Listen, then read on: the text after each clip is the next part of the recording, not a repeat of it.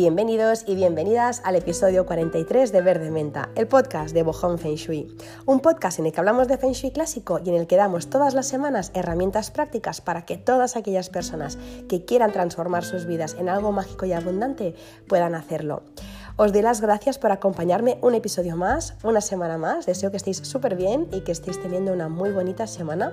Yo por mi parte, antes de empezar, quería disculparme porque hoy vais a notar que tengo la voz un poco distinta a las anteriores semanas y es que, bueno, eh, tengo un poco de afonía, la voz un poco nasal y es de un, resfriado que, que cogí, un catarro que cogí, así que, bueno, me quedan las últimas secuelas y quizás hoy no me escucháis del todo bien, espero que sí, o no se me entienda del todo bien, que espero que sí. Así que, bueno, en cualquier caso, eh, nada, pediros perdón porque es algo que se me escapa de mi control y que, y que bueno, que por suerte también he biodescodificado porque al final como siempre decimos, ¿no? Eh, todas las molestias, todas las enfermedades, todo al final tiene un origen, una causa. Eh, rápidamente descubrí cuál era la causa de mi catarro, así que nada, ya me he puesto a trabajar en el catarro, pero también en la causa que lo, que lo provocó.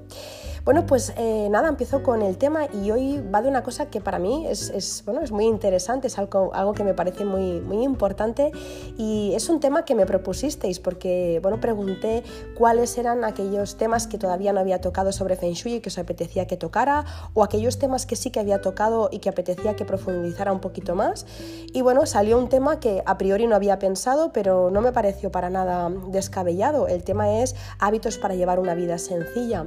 Y es verdad que, propiamente no vamos a hablar hoy de decoración, ni de, ni, no sé, ni de estrellas, ni de, ni de nada de energía de la casa, pero es verdad que eh, el Feng Shui es un estilo de vida, con lo que cuando, ¿no? cuando vives de una forma sencilla también se traduce eh, ¿no? en, en, la energía que hay en tu casa y, en, ¿no? y en, cómo están las personas en casa. Así que para mí tiene mucho sentido el que hoy toquemos este tema, ¿no? cómo llevar una vida sencilla, porque al final el Feng Shui em, es eh, llevarte a casa la naturaleza, ¿no? Es como adaptar eh, un poco las normas de la naturaleza en tu casa, con lo que la naturaleza funciona de una forma sencilla, simple. Así que para mí tiene mucha lógica que expliquemos hoy cómo vivir de una forma muy sencilla, muy simple para ser feliz.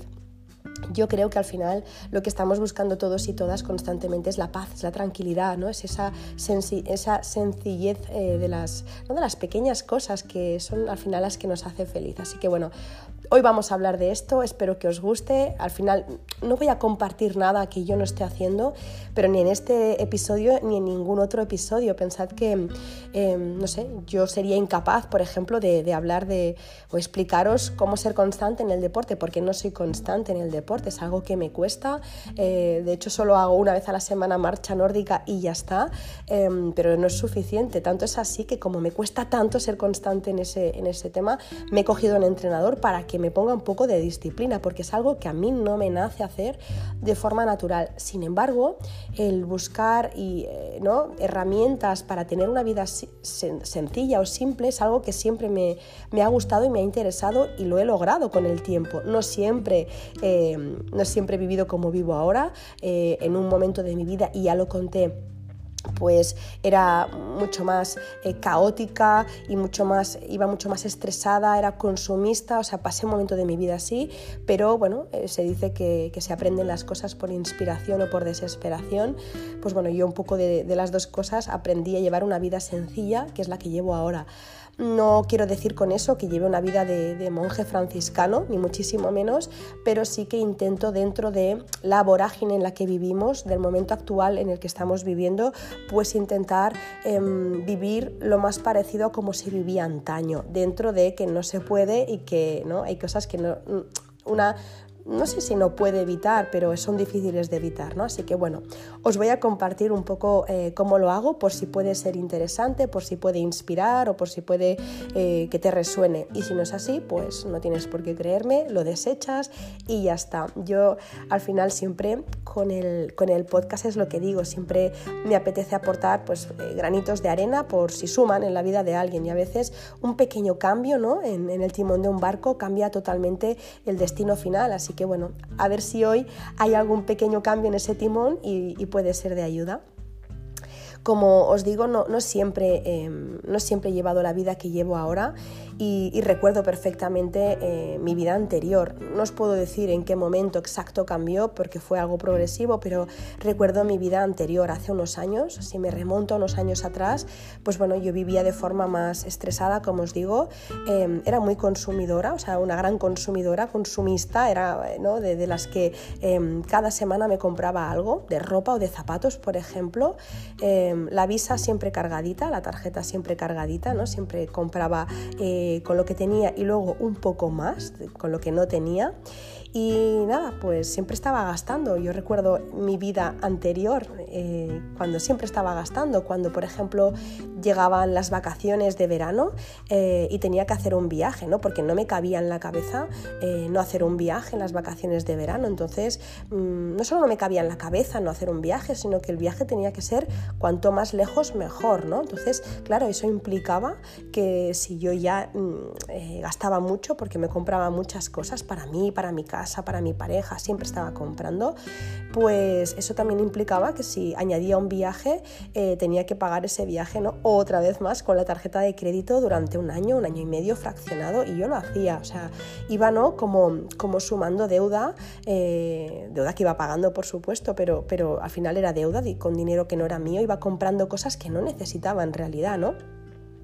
Entonces, bueno, eh, llegaban pues eso, las vacaciones que había pagado con esa tarjeta de crédito financiada y, nada, pues eh, cuando, cuando llegaba al sitio en cuestión, pues visitaba todo como una loca, compraba de todo, compraba souvenirs, no paraba realmente mis vacaciones eh, anteriormente no eran de descansar, eran de visitar, de comprar regalos, souvenirs y bueno, llegaba a mi casa yo creo que mucho más cansada de lo que me había ido, ¿no?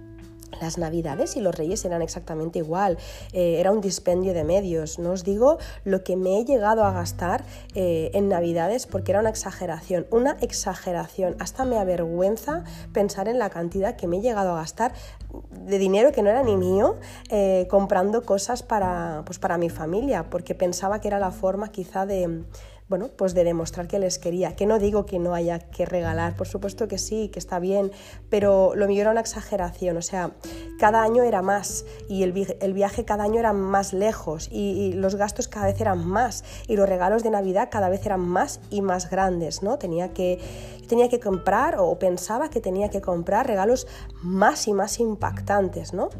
Hasta el punto que un año mi marido se enfadó conmigo, recuerdo, porque llegaron unas navidades en las que ya me había pasado muchísimo y me dijo, Marta, no me regales nada más, por favor. Y cuando llegó el día de Reyes, pues lo que tenía que ser un detallito, algo chiquitín, acabó siendo un regalo... Eh, muy grande. No, no, quiero decir ni cifra ni, ni, lo que, ni lo que compré, pero me pasé, me pasé mucho. Mi marido se enfadó, de hecho dejó el regalo y no lo quiso ni tocar durante bastantes semanas hasta que se le pasó un poco el enfado.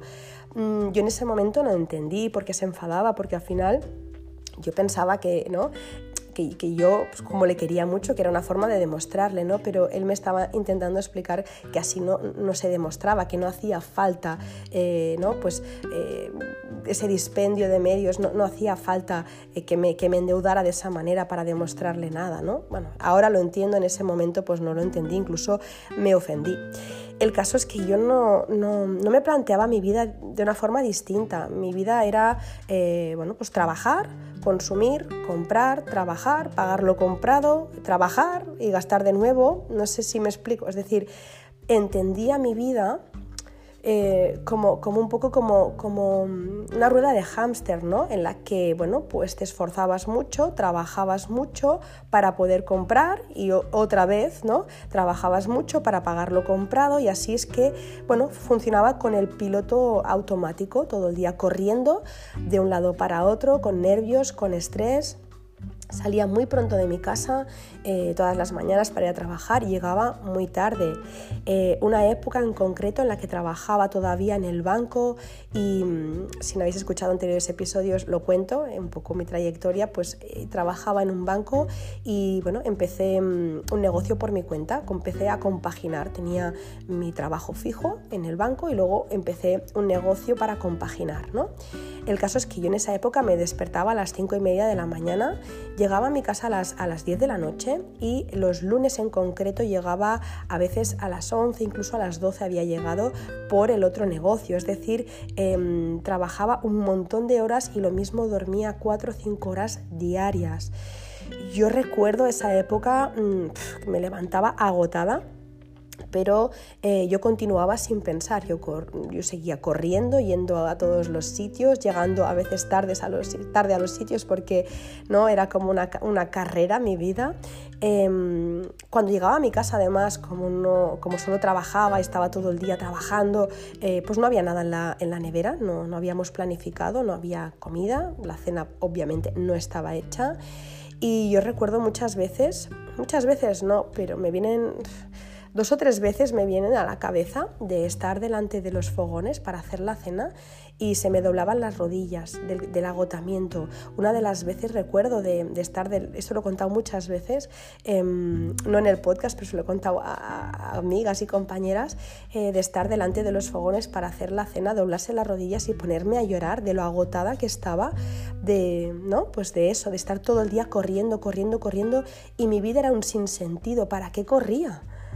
Para qué corría. No sé, en una época en la que por supuesto no hacía nada de ejercicio eh, porque es que ya no me daba más la vida, pero es verdad que estaba muy delgada porque eh, estaba muy estresada. Yo creo que en esa época tenía el cortisol por, por las nubes. Mirad cómo iba, que iba en el coche mirando el móvil muchas veces, eh, no vaya a ser que me entrara un WhatsApp y me ponía, y me ponía multas de, de tráfico por, por, eso, por estar mirando el móvil en, en el coche. Ahora lo, lo pienso y me avergüenza y además es que es algo que era peligroso para mí y para todo el mundo, está claro, no, no, se debe de mirar el móvil en el coche, pues iba tan acelerada que en el coche iba, iba mirando el móvil, me ponía multas de velocidad por ir acelerada, me despistaba también muchas veces y como aparcaba rápido corriendo para llegar a una reunión o a lo que fuera, pues eh, también me ponían multas por, por, haber aparcado mal o por haberme pasado eh, en el ticket ¿no? de la zona azul bueno, un caos. Yo creo que esto lo he contado en algún podcast de organización, eh, que esto es desorganización, por supuesto, porque mi vida anterior era así, era así, y, pensé que nunca podría dejar de ser así. Eh, era una vida caótica y además em, para nada sencilla. Era una vida de excesos, de excesos de todo, de excesos de todo. Entonces, bueno, eh, no puedo decir que de la noche a la mañana mi vida pasara de ser un caos a un remanso de, paz o de calma, ¿no? Porque no fue así. No me iluminé debajo de, un árbol como le pasó a Buda, aunque tengo que decir que en esa época también encontré huecos para hacer yoga y, bueno, eh, esos ratitos de yoga yo creo que me ayudaron bastante a frenar un poco, eh, aunque solo fuera una hora a la semana, pero me ayudaron bastante a, ¿no? como, como a tomar conciencia, porque llega un momento en el que cuando no, cuando no te paras a pensar, eh, no sé, es como que em, no puedes bajarte de esa rueda y te piensas que la vida es así, ves la vida con ese filtro y no, la ves de otra manera, no, no existe otra realidad, ¿no? Te parece que lo que haces es porque lo tienes que hacer, porque lo debes de hacer, que no hay otra forma de hacerlo y te, te autoconvences a ti misma de que es la única forma que puedes vivir y no, no es verdad. Pero claro, tienes que, tiene que haber algo, a veces, mm, como decía al principio, inspiración, a veces desesperación porque te pasa algo grave, pero tiene que haber algo como, como un punto de inflexión en el que digas, bueno, hasta aquí, ¿no? No sé, pues que un día pierdas como me pasó a mí, ¿no? El ave. Em, recuerdo un día que yendo tan escopeteada y saliendo tan justa de casa para llegar a los sitios, perdí, perdí el ave, o sea, se me, se me cerraron las puertas delante, tuve que comprar otro billete porque tenía una reunión hacia un Barcelona-Madrid y perdí el, ese ave, ¿no? Entonces, son esas cosas que dices, tía, no puedes ir así por la vida, o sea, tienes que parar en algún momento. Bueno, pues eso, eh, fue una época en la que iba muy, muy estresada, pero es verdad que había pequeñas tomas de conciencia pequeñas crisis, como esto que os cuento, em, que me llevaron a, a cambiar ciertos aspectos también hubo crisis más grandes porque me pasaron cosas grandes también. También leí, también en esa época pues empecé a leer también, ¿no? El tema de la lectura es algo que me encanta. Es verdad que leía poco en ese momento por, por cómo iba, pero, pero sí que a la que tenía un, un ratito leía. Luego también fue cuando hice el Camino de Santiago, y bueno, eh, un poco eh, en, esa época no, ya os digo, no, no, no tenía, no, no, hice un, cambio de hoy para mañana, pero sí que esas pequeñas crisis y esas pequeñas señales que me iban, em, que me iban llegando, pues me, me enseñaron o me mostraron un nuevo camino, ¿no? Eh, yo recuerdo pensar el tiene que haber una forma distinta de vivir, tiene que haber una forma distinta. No, no puede ser que la vida sea esto, pensaba, ¿no? Porque pensaba, si la vida es esto, si la vida es esto que yo estoy viviendo, es un asco, pensaba. Eh, me bajo de este tren, no, no me gusta, no quiero estar corriendo todo el día, trabajar para pagar cosas, que, que eso, eso es todo, o sea, mi paso por aquí eh, es, este, eh, todo el día trabajar, madrugar, correr, no ver a nadie, para comprar cosas, para pagar cosas. Bueno, pues ese fue un poco ¿no? el pensamiento y un poco el detonante, así que empecé a incorporar eh, hábitos eh, uno detrás de otro. No os puedo decir fechas exactas porque no recuerdo, fueron pequeñas cosas que fui incorporando, pero sí que recuerdo eh, empezar diciendo eso de voy a hacer una, voy a hacer o incorporar un hábito por mes. Durante 12 meses, 12 meses, 12 hábitos. Eso he estado años haciéndolo. 12 meses, 12 hábitos, con que cada mes yo incorpore un nuevo hábito, ya serán 12 nuevos hábitos en un año que si son buenos ya me habrá cambiado la vida. O sea, si tú un mes cambias la alimentación, un mes cambias, no sé, los horarios, un mes cambias, eh, no sé, diferentes aspectos de tu vida, que tú, el ejercicio, lo que sea, eh, diferentes aspectos de tu vida que, para, que, son importantes para que te encuentres bien, al final, al cabo de un año, jolín, 12 hábitos es muchísimo. Y un hábito al final se tarda 21 días normalmente en adquirirlo, con lo que pensé, no, no te enfrasques en mucho más, simplemente cada mes un hábito y ya está. Y a ver cómo acabas el año. ¿Que has incorporado seis hábitos en un año? Pues son seis hábitos que tienes y que no tenías, ¿no? Y empecé así, empecé a incorporar eh, hábitos eh, luego también es verdad que, entre medio incorporé, que lo había contado también en algún podcast, sesiones de kinesiología y, bueno, había cosas que, yo sola a mí me costaban mucho y que con las sesiones de kinesiología pues eh, las incorporé muy rápido. Por ejemplo, el tema de la organización, ¿no? el cómo planificarme, me ayudó muchísimo la kinesiología. Creo que lo he explicado también alguna vez. Me ayudó muchísimo porque por mucho que yo me comprara, eh, no sé, agendas y, organizadores y post-its y me comprara y tal no me servía, siempre necesitaba eh, ¿no? como una ayuda y la kinesiología me ayudó. El caso es que, bueno, eh, cuando empiezas con una cosa es como todo, ¿no? Es como eh, de repente empiezas a comer bien y te ves mejor, y entonces empiezas a hacer ejercicio y te ves mejor, y te pones ropa y te ves, ropa nueva y te ves más guapa, y luego eso te lleva a que quieras estudiar tal, o sea, como que una cosa te lleva a la otra, ¿no? Cuando empiezas, ¿no? Cuando, como el anuncio ese, cuando haces pop ya no hay stop, pues un poco lo mismo, empiezas por un punto y eso retroalimenta y, ¿no? y como, que, como que impregna toda tu vida. Así que bueno, empecé incorporando pequeñas cosas y una cosa me llevaba a la otra. Es verdad que hay cosas que, que, de un principio no me salían de forma natural. Siempre se dice que hay cuatro niveles de conciencia, ¿no? Cuando eres inconscientemente mala, cuando haces las cosas mal pero eres inconsciente, cuando eres conscientemente mala, haces las cosas mal pero eres consciente, cuando eres conscientemente buena, haces las cosas bien pero porque le pones conciencia, no te salen de forma natural, y cuando eres inconscientemente buena y es que haces las cosas bien sin pensarlo. Pues bueno, yo en esa época estaba en ese punto de... Eh, había pasado de ser inconscientemente mala, de hacer las cosas mal pero no darme cuenta, a empezarme a dar cuenta que estaba haciendo las cosas mal para empezar a poner eh, incorporar hábitos en mi vida, aunque fuera de forma consciente, sin que me salieran de forma natural. Estaba en ese punto de inconsciencia, consciencia, pero que todavía no me salía de forma natural eh, llevar una vida ordenada, sencilla y simple. No, todavía tenía que pensarlo. Entonces, eh, bueno, empecé pues eh, un poco a, obligarme a hacer esas pequeñas cosas e intentaré resumir qué pequeñas cosas eh, empecé a incorporar, ¿vale? Em, no me va a dar tiempo ni en este podcast, ni en este episodio, ni en el siguiente que voy a hacer de este tema explicarlo todo, porque al final sería resumir toda una vida, sería resumir muchos años de vida y al final eh, tampoco no, creo ni que resultará interesante, pero eh, os voy a explicar aquellas cosas que a mí mm, pues mejor me han funcionado y que más me han ayudado a pasar de esa vida caótica sin sentido a una vida simple y con sentido, una vida significativa para mí, ¿vale? Entonces, bueno, os lo, os lo resumiré. El primer, punto que, el primer punto que para mí es destacable para llevar una vida eh, mucho más tranquila, simple y, con mucha más facilidad y belleza, ¿no? Em, el desactivar el, piloto automático y disfrutar de las pequeñas cosas. Em, como os digo, yo no disfrutaba de las pequeñas cosas porque yo solo disfrutaba de las grandes cosas, no disfrutaba ni siquiera. ¿eh? Eh, pensaba que, la felicidad estaba en las grandes cosas, las grandes compras, ¿no? los grandes viajes, y eso no era así. Entonces, el primer clic fue ese, ¿no? El empezar a disfrutar de las pequeñas cosas.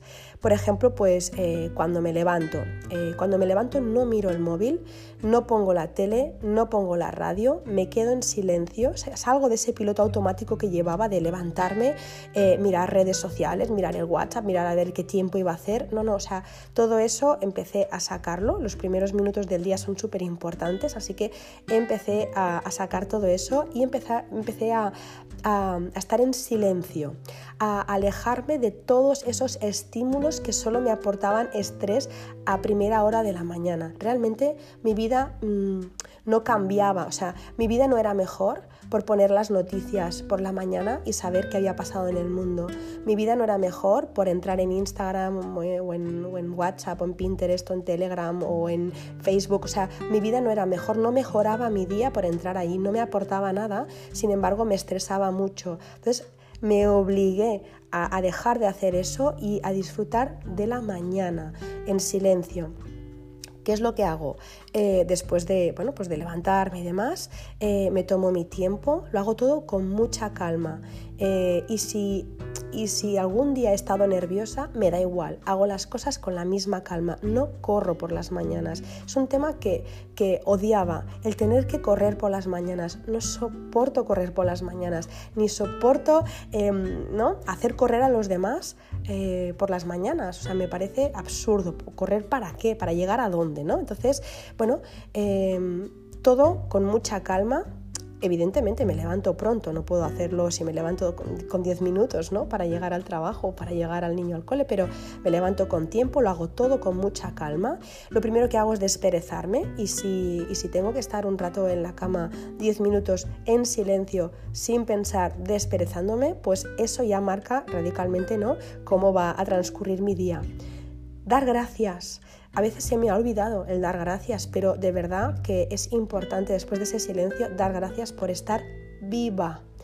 Viva, y no es una frase New Age como a veces ¿no? se dice, ah, esta es una frase tal. No, no es una frase New Age, es que solo hay que ir a, darse una vuelta por un hospital eh, en la planta de paliativos o un hospital infantil y te das cuenta de que tienes que dar las gracias cada minuto de tu vida. De verdad que a veces eh, se, nos olvida y a mí, a mí la primera que a veces se me olvida, ¿no? Cuando tienes un problema es como, eh, eh, como decía mi abuela, si lo puedes contar es que entonces todo va bien. Así que desperezarme, silencio, dar gracias y luego ya una vez hecho esto, subo persianas, ventilo, pongo aceites esenciales, coloco bien los cojines en el sofá, preparo desayuno, todo eso intentando no pensar y si me viene un pensamiento dejándolo pasar. Preparo desayuno, me ducho, me visto. Eh, luego, bueno, eh, bueno, evidentemente todo eso, em, todavía el, peque está durmiendo, todo esto, pues cuando me levanto y hago el desayuno, o lo preparo, yo lo preparo a mi marido, uno de los dos, pues es algo que no hacíamos antes y es algo que nos que nos eh, permite saborear el, momento, ¿no? Es algo que yo no hacía, desayunaba porque, tocaba, engullía como los patos, casi sin masticar, porque venga, va, va, va, va, o, desayunar de pie porque tenía que ir al trabajo, me parece una locura, ¿no? Pues bueno, pues eso, saborear eh, el momento y eh, priorizar. Antes todo me parecía urgente, ahora no. Eh, antes para mí era urgente pues las llamadas eh, del móvil, los WhatsApps que me habían entrado por la noche, eh, las noticias como os digo, todo, todo, todo lo que, o sea, todo lo que entraba para mí era urgente. O sea, más urgente lo, de fuera que, yo misma, que, ¿no? que, mi vida. Luego eh, también pues eh, pensaba que las cosas que me tenían que hacer feliz, como os digo, eran las de fuera. O sea, todo estaba fuera de mí. Eh, pues lo que me tenía que hacer feliz era un viaje grande, un coche, la ropa, pero para mí, qué tontería, ¿no? Pensaba, o sea, ni lo pensaba, qué tontería el, el desayunar, cómo te va a hacer feliz desayunar si lo haces todos los días, ¿no? ¿Cómo me va a hacer feliz ventilar? Pues esas pequeñas cosas eh, son las que em, ahora me hacen feliz y, son las que me permiten llevar una vida mucho más sencilla eh, y, ¿no? y, más plena que, la que llevaba antes.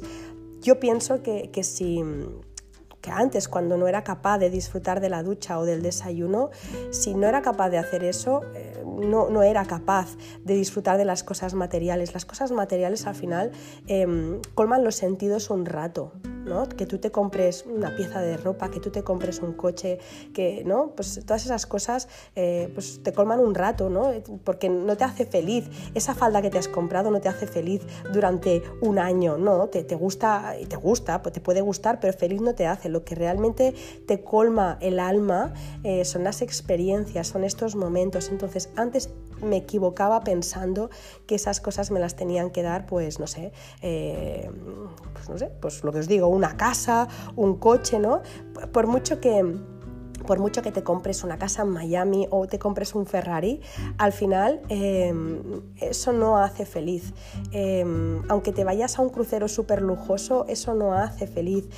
Ser feliz es estar presente todo el día, es estar agradecido por cada soplo de aire que, entra. Así es como yo lo veo. No quiero que nadie ahora eh, tenga que pensar lo mismo que yo. Yo lo veo así.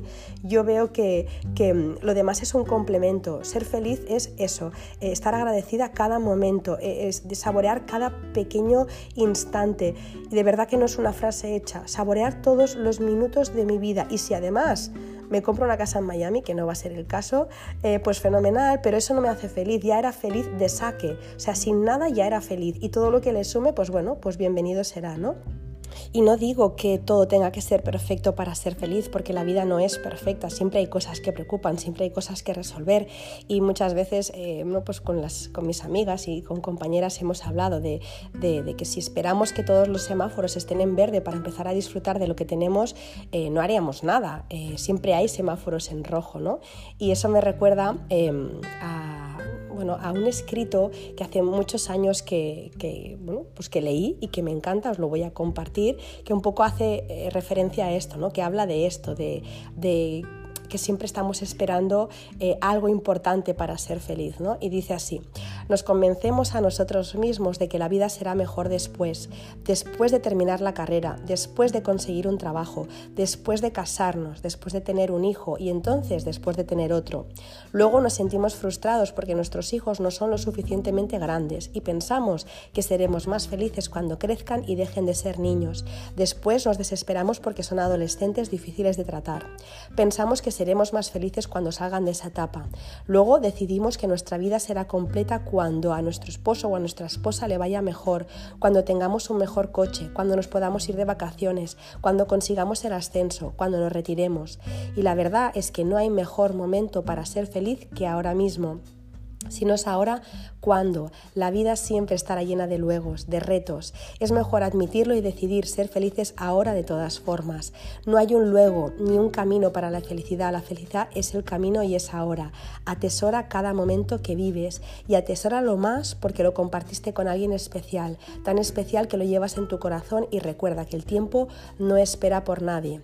Así que deja de esperar hasta que termines la universidad, hasta que te enamores, hasta que encuentres trabajo, hasta que te cases hasta que tengas hijos, hasta que se vayan de casa, hasta que te divorcies, hasta que pierdas esos 10 kilos, hasta el viernes por la noche, hasta el domingo por la mañana, hasta la primavera, el verano, el otoño o el invierno, o hasta que te mueras para decidir que no hay mejor momento que justamente este para ser feliz. La felicidad es un trayecto, no un destino. Trabaja como si no necesitaras dinero, ama como si nunca te hubieran herido y baila como si nunca nadie te estuviera viendo. Para mí eh, eso lo resume absolutamente todo. Yo pensaba que la felicidad estaba fuera y de ahí eh, la vida que llevaba tan acelerada y de ahí mi vida consumista y estresada. Entonces, bueno, un poco este escrito no sé si llegó en esa época, por ahí, por ahí llegaría, pero sí que es verdad que, que entendí por entonces que ser feliz era vivir el momento sin distracciones, sin pensamientos de lo que debería hacer, sin pensar en ayer, en después o en mañana, sin juicios, simplemente estar, ser y estar y punto. Y se puede ser feliz eh, con esas pequeñas cosas, ¿no? Con oler el café, comer la tostada del desayuno, poder ducharte con agua caliente sin estar pensando en el trabajo, eh, poder pensar en, eh, bueno, pues eso, que hay personas que te quieren, quizá no te quiere quien tú quieres que te quiera, pero te quiere alguien. siempre hay muchas cosas que, agradecer y por las que ser feliz, ¿no? Pero si ya nos levantamos con el piloto automático y corriendo, el día no, no tiene pinta de mejorar, ¿no? Esto un poco enlazado con lo que estaba diciendo antes, cómo me levanto por mañanas pues eh, sin pensar y, sin pensar por eso, porque los 30 minutos primeros del día ya pues indican bastante eh, el cómo va, el cómo va a, desarrollarse el resto del día. Me estoy enrollando un montón, pero de verdad que todo esto tiene un sentido y os lo explico por alguna razón.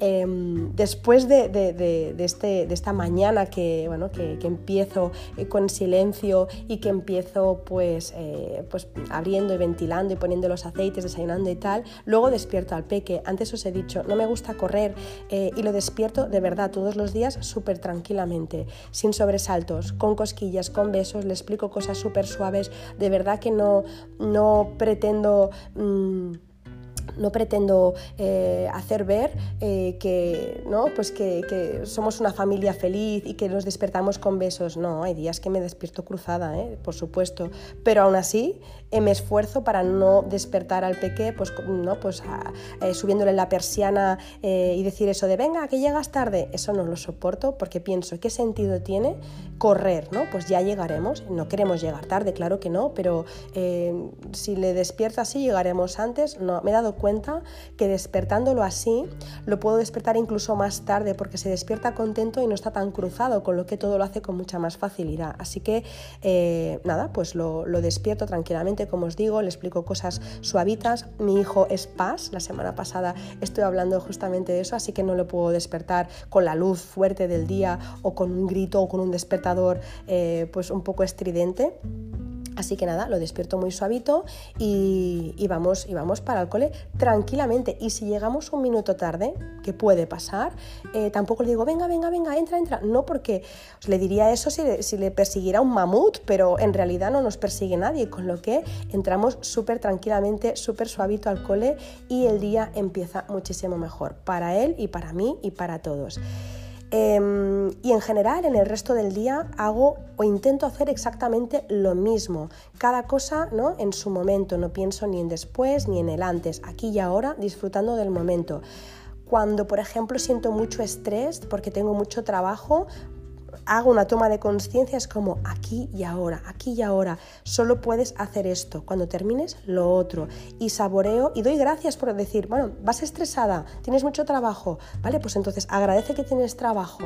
Eh, y así con una cosa y con otra, intentando siempre estar muy presente para no perderme nada, porque al final em, si trabajo estresada todo el día pensando en lo que tengo que hacer, ese día lo he perdido y ese día ya no lo recupero. Esa es la primera de las cosas que, que, cambié en ese momento, empezar ¿no? como, como a vivir más pausada, más tranquila eh, y saboreando el momento, sin el piloto automático. Ese para mí fue el primer gran cambio y alguna vez ya lo he dicho que me ayudó mucho también el leer el libro de Cartole de El poder de la hora. Ese libro me ayudó mucho a tomar conciencia de, bueno, basta ya de ir todo, todo el día como si te estuvieran persiguiendo.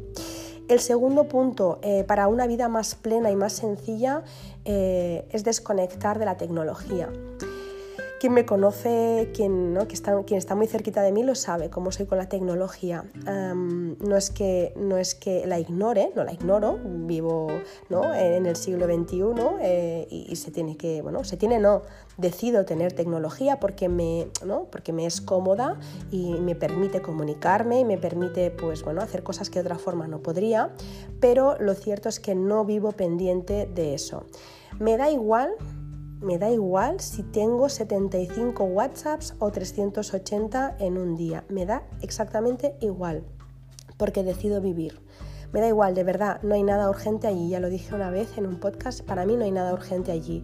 Eh, si tengo que contestar, y cuando digo tengo, pues me refiero a todo el mundo, eh, todo el mundo que tenga, por supuesto, eh, redes sociales y demás, ¿no? Si tenemos que contestar pues todo lo que me llega cada día, los SMS, los WhatsApp, mail, Instagram, Telegram, teléfono, atender a todas las newsletters que me, que me entran, ver las sugerencias de los vídeos de YouTube, contestar a todas las encuestas de satisfacción de compras, no vivo. O sea, todo eso de verdad es un trabajo de ocho horas solo contestar todo eso. Entonces, eh, todo es urgente para los demás, pero em, si le dices que sí a los demás, te dices que no a ti. Yo aprendí eso. Si te digo a ti que sí, me digo a mí que no. Y una vez vale y dos también, pero cuando al final dices que sí a todo y a todo el mundo, te dices que no a ti y enfermas. Em, y lo que es peor es que si te da un ataque de ansiedad, de pánico, si pierdes a tu familia eh, por contestar todo el día, o, si te pierdes cómo crece tu hijo, eh, o si te pegas ¿no? un golpe con el coche porque vas contestando WhatsApps como hacía yo, em, estas personas a quienes ¿no? pues priorizábamos no van a venir a salvarnos. O sea, yo puedo estar contestando un WhatsApp que para alguien es muy urgente y contesto el WhatsApp y dejo de atender a mi hijo o dejo de atender a una amiga o dejo de pasear por la calle tranquilamente. Entonces, todo eso em, pienso o pensé, si, yo, ¿por, qué hago todo eso? Porque al final eh, estas personas en realidad, ¿no? Eh, si a, ti te pasa algo, pues les va a dar igual porque no, no están pensando en ti. Entonces, si yo pienso en ti y tú piensas en ti, ¿quién piensa en mí? Nadie piensa en mí. Entonces pensé, basta, basta de ser una esclava, de estar todo el día contestando mensajitos, mails, llamadas. O sea, basta, no, puede ser porque me estoy perdiendo la vida. Eso hacía que yo también fuera en, en piloto automático. Así que puse conciencia en ello. No hay nada tan importante en el móvil ni en el ordenador y si lo hay me llamarán, siempre pienso, si lo hay me llamarán. Eh, aunque sea trabajo, da igual, yo trabajo evidentemente con el ordenador y, conectada, ¿no? Tengo que estar conectada, pero es verdad que si yo pierdo mi salud eh, o pierdo mi vida por estar publicando, por contestar, yo sé que llegará un día en el que me voy a arrepentir muchísimo eh, si es que lo puedo contar, porque a veces, pues bueno, la vida te para de cualquier manera. Entonces, os cuento esto porque yo me he sentido así y he perdido muchas cosas por el camino. De hecho, os voy a, compartir algo que me pasó, creo que no lo he compartido jamás. Eh, lo sabrá la gente de mi alrededor, pero yo perdí una cosa muy importante por hacer esto. Yo no pude despedirme de mi abuela por, eh, por no saltarme una reunión mi madre me llamó y me dijo que iban a sedar a mi abuela eh, porque estaba ya muy malita, le iban a sedar.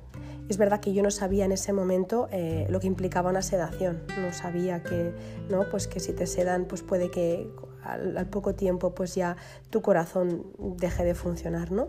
El caso es que mi madre me llamó y me dijo que la iban a sedar y yo le dije pues que iría después de la reunión, eso es lo que yo le dije.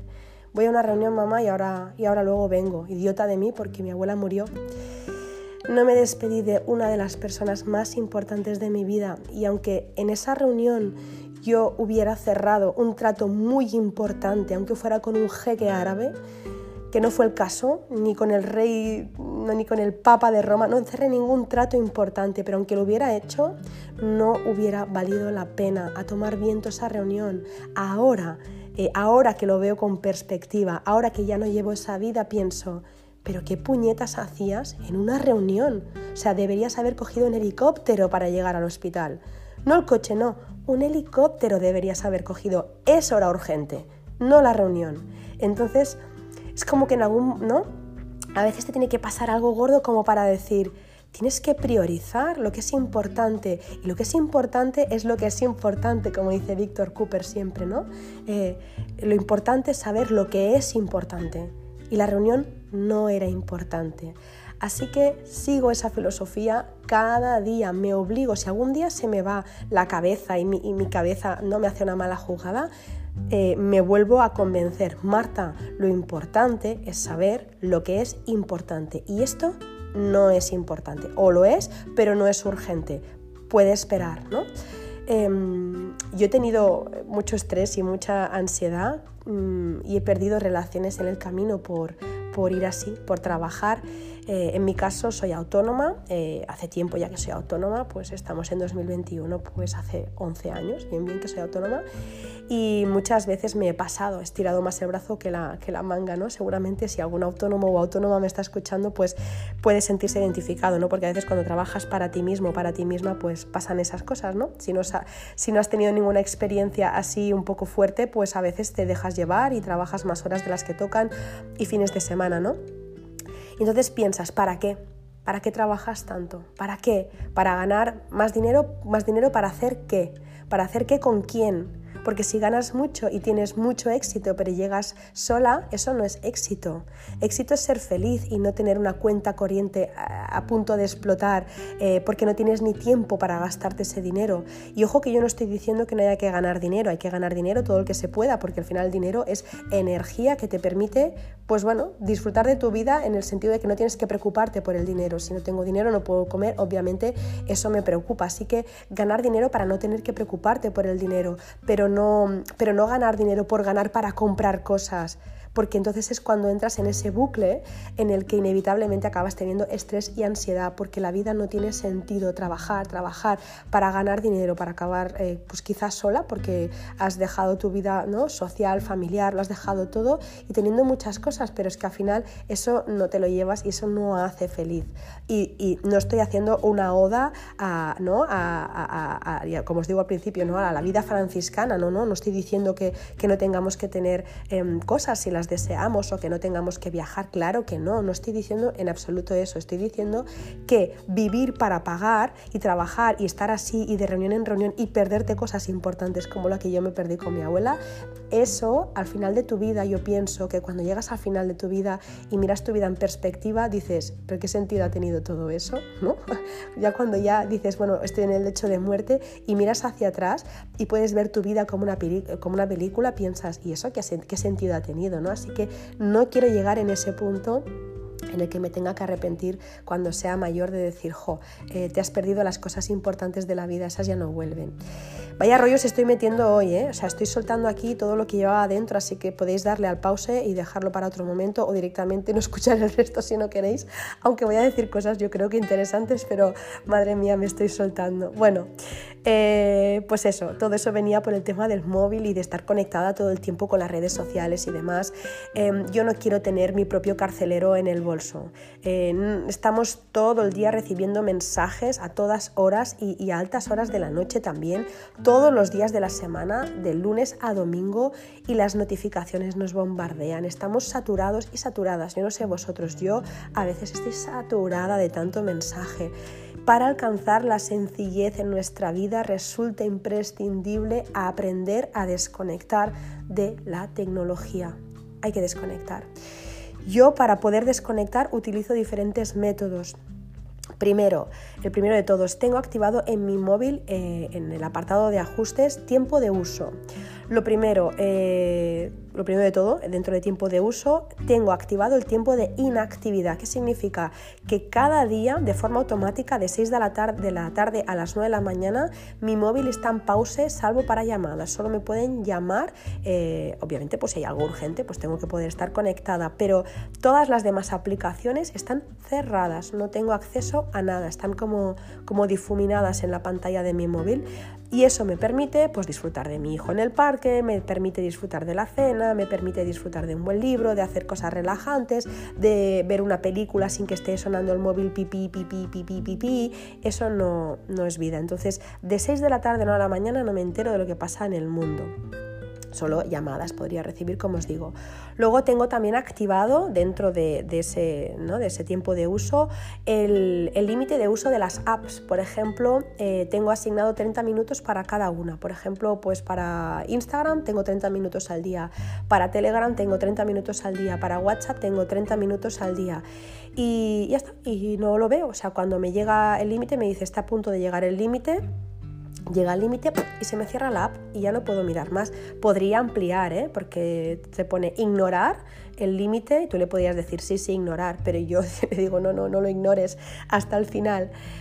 Eh, el, algoritmo de Instagram, obviamente, pues no, no lo trabajo, está claro, yo, yo publico y, ya está. Y cuando he publicado, pues me salgo de Instagram y ya está, y ya no lo vuelvo a mirar hasta el día siguiente. O lo mismo, si me coge dentro de esa media hora, vuelvo a mirarlo en esa media hora, pero ya no lo miro más, porque no me importa el algoritmo de Instagram, me importa el algoritmo de mi vida, ese sí que me importa. Entonces, eh, bueno, pues lo tengo así, activado siempre los límites de las apps, porque si no es cuando recibes eh, el lunes por la mañana ese mensaje de ha estado usted conectada cada día 17 horas eh, ¿no? con su dispositivo y te entra un escalofrío, decir, ¿en serio he estado tantas horas, 17 no, pero eh, mirando el móvil y, el resto del día que, o sea, es que no, he tenido vida, he dormido y mirado el móvil y no he, no he hecho nada más. Eso para mí fuera, para tener una vida sencilla, plena, abundante, bonita, mágica, armónica, eh, se tiene que desconectar de todo esto.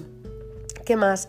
Eh, todo el resto lo tengo silenciado, no os penséis que aquí se acababa todo, porque todo el resto lo tengo silenciado y sin notificaciones de nada. A veces la gente me dice, no, es que yo tengo eh, los grupos de WhatsApp silenciado, yo tengo todo silenciado. El WhatsApp, Telegram, las notificaciones de Instagram, no, no veo nada, o sea, no veo nada, ni un puntito, ni un globito, no veo nada. Eh, incluso hay momentos del día hasta en los que desconecto, desconecto el wifi porque no quiero saber nada de nadie, porque estoy escribiendo, haciendo un estudio, estoy pues grabando un podcast o estoy grabando una formación, estoy haciendo lo que sea y quiero estar con los cinco sentidos. Si estoy con tres ya no lo estoy haciendo ¿no? de forma plena, ya no estoy disfrutando. No, no quiero hacer las cosas por el mero trámite de hacerlas, de tengo que grabar un podcast, no, voy a disfrutar del podcast y todo lo demás se queda desconectado eh, voy a hacer la comida, pues desconecto del resto. Es importante poner los cinco sentidos en todo. Así que bueno, pues eso, a veces en el día pues tengo hasta el wifi desconectado, eh, incluso a veces el modo avión, ese lo tengo menos porque si me tienen que hacer una llamada no estaría bien que no me encontraran y podría ser importante, pero hay momentos en el día incluso en los que pongo el, modo avión eh, y nada, solo puedo recibir pues las llamadas urgentes, las, no, urgentes no, Puedo recibir todas las llamadas, lo que pasa es que solo cojo las urgentes, porque aquí está otra cosa. Em, yo no, no, no, no, hablo por teléfono salvo que no tenga la llamada programada. Eso alguna vez lo he dicho. Puede parecer muy radical, pero a mí me quitaba mucho tiempo el tener una planificación para el día y que de repente me entrara una llamada y que se me enrollaran una hora por teléfono. Eso me hacía perder un montón de tiempo. Entonces ahora las llamadas las planifico. Pues a las tres y media una llamada, perfecto. De tres y media a cuatro podemos hablar y, acoto también el tiempo que puedo hablar porque eh, si no, no puedo hacer las otras cosas y voy nerviosa y empiezo con ese piloto automático ¿no? De, no pensar, de coger todas las llamadas, de atender a todos los mensajes, de ir corriendo y ya tuve suficiente años atrás, como os decía. Luego, em, el, siguiente punto es elegir, escoger, eh, sí, elegir o escoger em, relaciones que te nutran, que te aporten. Ese fue el, el tercer gran cambio, ¿no?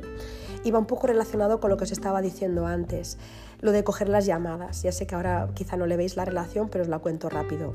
A veces... Em, eh, cuando cogía todas las llamadas del mundo, eh, a todo el mundo le cogía el teléfono, lo que me pasaba es que a veces me llamaba pues alguien y me contaba su vida y luego pues colgaba y había perdido una hora de, mi vida y no me había aportado nada nuevo, no era nada nutritivo para mí, ¿no? Simplemente la otra persona quizá me llamaba para, para desfogarse, ni siquiera a veces preguntaba eh, cómo estaba yo y me soltaba un rollo y, y ya está, con lo que no me había aportado nada y encima había perdido una hora de mi tiempo que tenía que recuperar por la tarde o por la noche trabajando en aquello que no había podido hacer durante ese rato. Eso a mí me angustiaba un montón. Vale, pues empecé también a raíz de esto a elegir mis relaciones. Para tener una vida feliz, plena y sencilla hay que reducir, hay que reducir desde las cosas, los avisos, pero también personas. Si nuestro tiempo, si tu tiempo fuera ilimitado, pues no tendrías que vigilar este aspecto, porque al final, bueno, pues, dices, bueno, si tengo, si soy eterna, ¿no? Si soy inmortal, pues tengo todo el tiempo del mundo, pero es que resulta que no somos inmortales, resulta que tenemos las horas que tenemos en el día y resulta que tenemos la esperanza de vida que tenemos. Entonces, a veces subestimamos las pequeñas cosas, pero mantenidas en el tiempo son muy grandes. Em, si tú por compromiso coges eh, un teléfono, el teléfono a una persona que te llama a contarte, para contarte su vida, ¿no? Si tú le coges eh, el teléfono por compromiso, eh, luego vas y tomas el café con, otra persona o por compromiso, eh, no sé, pues escuchas la chapa de tu vecina que te cuenta, no sé, una historia que ni te va ni te viene, pero es que a ella, ella se lo ha contado previamente a cinco personas más, porque en realidad no le importas tú, sino que lo que le importa es contar su historia, ¿no? Pues al final lo que te pasa es que te acabas por saturar y además pierdes muchos minutos de vida horas, días, meses, años de vida em, cediendo tu tiempo a, personas que no te nutren. Os voy a contar un ejemplo eh, para... Bueno, es un, poco, es un poco mm, radical, pero es algo que yo hice en esa época y que creo que fue podría afirmar que fue el antes y el después eh, en ese aspecto de mi vida en esa época en la que iba yo tan acelerada, en la que no, pues en la que corría para arriba y para abajo y que echaba más horas que un reloj y que compraba y tal, bueno, una vez, eh, pues me pasó en esa época, un día me pasó que fui a tomar un, café con una persona, eh, bueno, pues que normalmente pues me decía, oye Marta, vamos a tomar un café y hablamos un rato. Sí, sí. Bueno, pues yo eh, me fui a tomar un café con esta persona, ya estaba en ese proceso de cambio y esa persona lo que ocurría cada vez que tomábamos un café es que me comía la cabeza horas y horas, me soltaba todas sus cosas y no me preguntaba nada de mi vida, o sea, me soltaba todos sus problemas, cuando acabábamos pagábamos el café, que incluso a veces lo pagaba yo, que dices, jolín, he escuchado todo ese rollazo y encima pago yo el café, ¿vale? Pues escuchaba todas esas cosas y, em, bueno, y luego nos íbamos. Así que eso me pasó muchísimas veces con esa persona, muchísimas veces. Me pasó con esta y con algunas más, ¿eh? Pero esa pobrecita pagó el pato para, de, todas las personas que lo hacían, porque fue con ella con la que peté. Un día, eh, en uno de estos rollos que me estaba, ¿no? que me estaba soltando, llenos de negatividad, por supuesto, y de problemas, le dije, oye, para un momento, para un momento, dime, ¿qué estamos haciendo aquí? Y me dice, no, no te entiendo, Marta, pues ¿qué estamos haciendo? Pues hablar.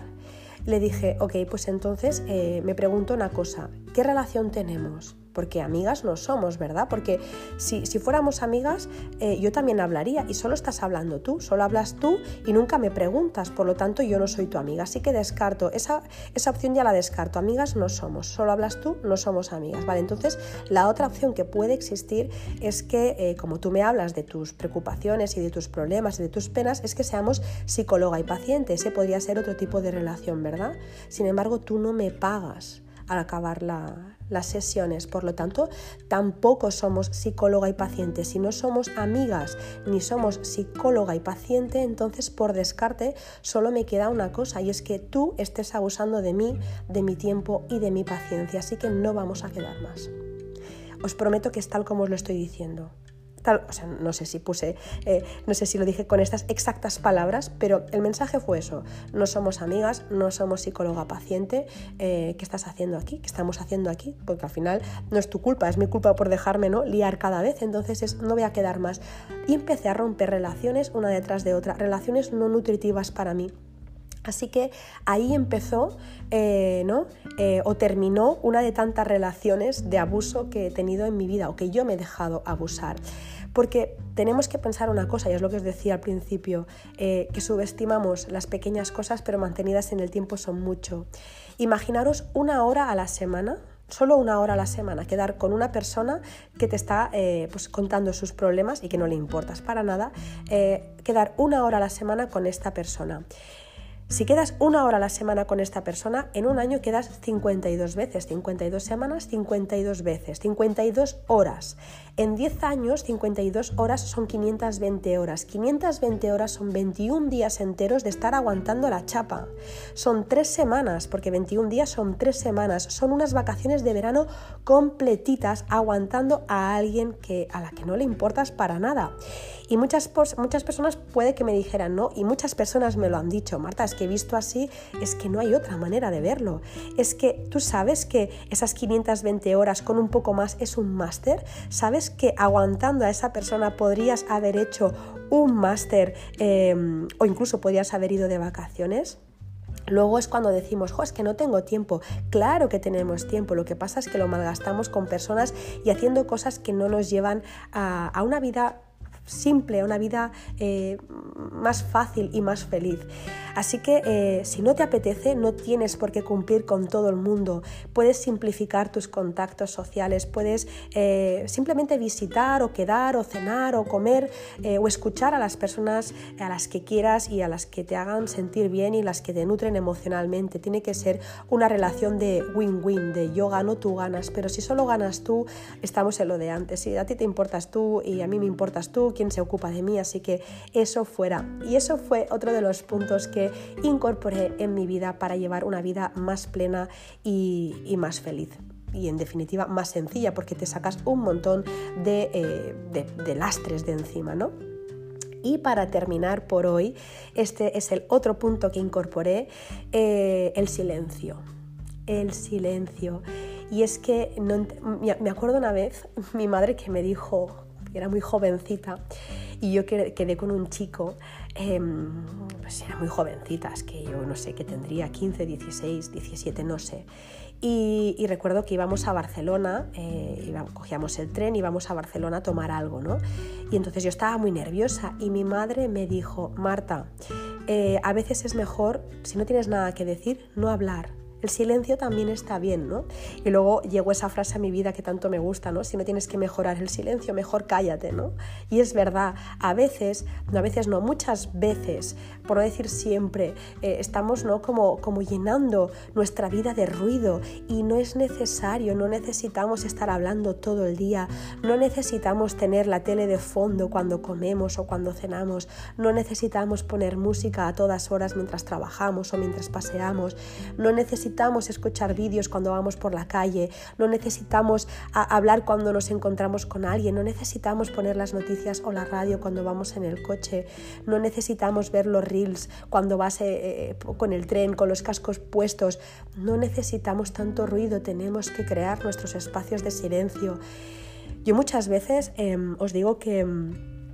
Pues no muchas, pero, pero algunas, algunas veces por semana sí que lo hago, intento obligarme a hacerlo, si a veces eh, me da pereza da igual, intento hacerlo igual, trabajo eh, en, no sé, pues en, en, una terracita a veces, o por ejemplo he cogido el hábito de trabajar en el bosque, otras en un parque, a veces si no lo puedo hacer me pongo unos tapones para escuchar el silencio, o a veces me salgo fuera para escuchar el sonido de los pájaros, estamos tan saturados y saturadas de ruidos eh, que no nos damos cuenta de que el silencio eh, nos el silencio en realidad eh, hace que, conectemos con otra parte, que estemos creativos, creativas y que nos vengan ideas. Cuando hay silencio empieza ¿no? todo un mundo. Cuando estamos con tanto ruido, al final es imposible pensar. ¿no? Cuando tienes tanto ruido fuera y tanto ruido en la cabeza, no puedes pensar nada con sentido ni nada que te, ¿no? nada trascendente. Hay demasiado ruido. Así que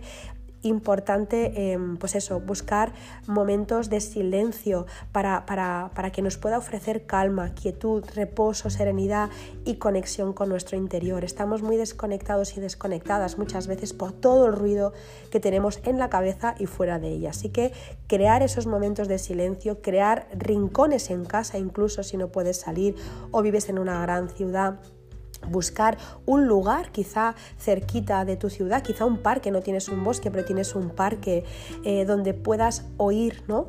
ese pitido, el pi que hace ¿no? el silencio cuando estás mucho rato. Para mí esos momentos de silencio son los que eh, son claves para liberar la mente, para liberar las preocupaciones eh, y para volver ¿no? a recuperar esa serenidad y ese sosiego que necesitamos que nos invada. Así que para salirme de todo ese piloto automático que os he contado al principio. Esas son las cosas con las que yo empecé, aunque por supuesto hay muchas más que os voy a contar la semana pasada. Deseo no haberme enrollado, deseo no haberme pasado, pero es que ha sido como una liberación poderos contar todo esto porque a mí me ayudó tanto que solo con que a una persona le pueda venir bien y sea más feliz solo con estas cosas o con una de estas cosas, pues yo ya me daré por satisfecha. Así que nada, lo dejo aquí. Eh, supuesto, si queréis comentar algo, queréis aportar cualquier cosa, me encantará leeros. Sabéis que me podéis dejar vuestros comentarios en mi Instagram, en arroba o en las plataformas en las que escuchas Verde Menta. También me podéis encontrar en mi web www.bojón.es. Ya sabéis que también está la academia online por si os apetece aprender más sobre Feng Shui y estos temas tan chulos, ¿no? Para tener una vida más plena y más feliz. Y nada, eh, recordaros como siempre que la semana que viene, el jueves, volveremos a estar aquí con la segunda parte de estos hábitos para tener una vida más sencilla.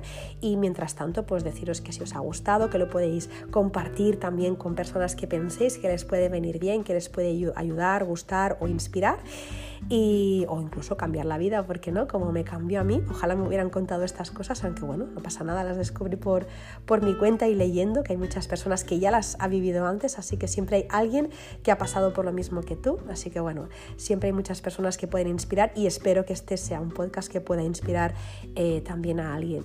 Y nada, no me enrollo más, os mando un beso enorme y si me estáis escuchando por la mañana, pues deseo que tengáis un muy feliz día, si me estáis escuchando por la tarde, deseo que tengáis una muy feliz tarde y y si lo estáis haciendo por la noche, deseo que tengáis una muy feliz noche y unos dulces sueños. ¡Feliz semana!